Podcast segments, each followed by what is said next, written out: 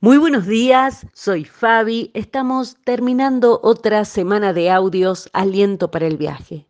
Dios está tan cerca como el aire que respiramos. Algunos estudiosos del hebreo han expresado que el nombre de Dios, Yahvé, es sinónimo del sonido de la respiración. Para el pueblo de Israel era demasiado sagrado para pronunciarlo. Por otra parte, está presente cada vez que inhalamos o exhalamos. Lo invoques o no, Dios está aquí. Era la frase del filósofo Erasmo, como un recordatorio de la omnipresencia de Dios. Sin embargo, tal vez lo más asombroso sea que Dios se encuentra a la puerta de nuestro corazón. He aquí, estoy a la puerta y llamo. Si oyes mi voz y abres la puerta, cenaremos juntos como amigos, dice Apocalipsis capítulo 3.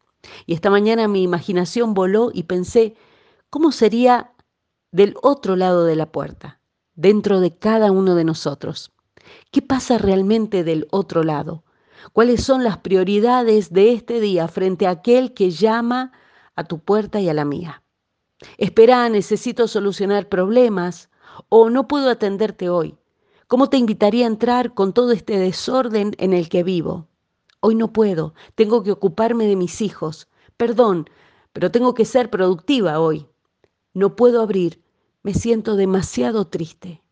Y solo hay una manera de experimentar la verdadera paz y es abriendo la puerta al único que realmente es la respuesta a nuestras preocupaciones, desorden, tristezas.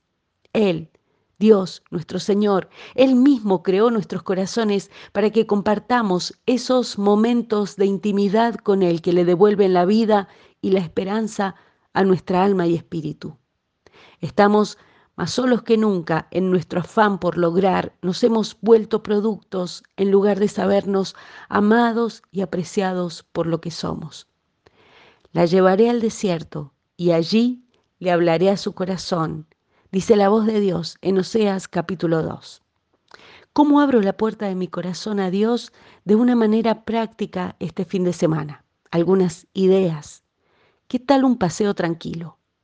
O una taza de café o un mate con alguna de esas promesas de Dios que nos anclan en medio de las tormentas de la vida o una oración de confesión por haber corrido demasiado lejos del corazón de Dios y sentirnos agotados, cansados. El Señor Jesús es real en tu vida real. Deja que te ame, confía en sus brazos, descansemos este fin de semana en su paz. El Salmo 16 dice, sé que el Señor siempre está conmigo, no seré sacudido, porque Él está aquí a mi lado. Que así sea en el nombre del Señor Jesucristo. Amén. Bendecido fin de semana para todos.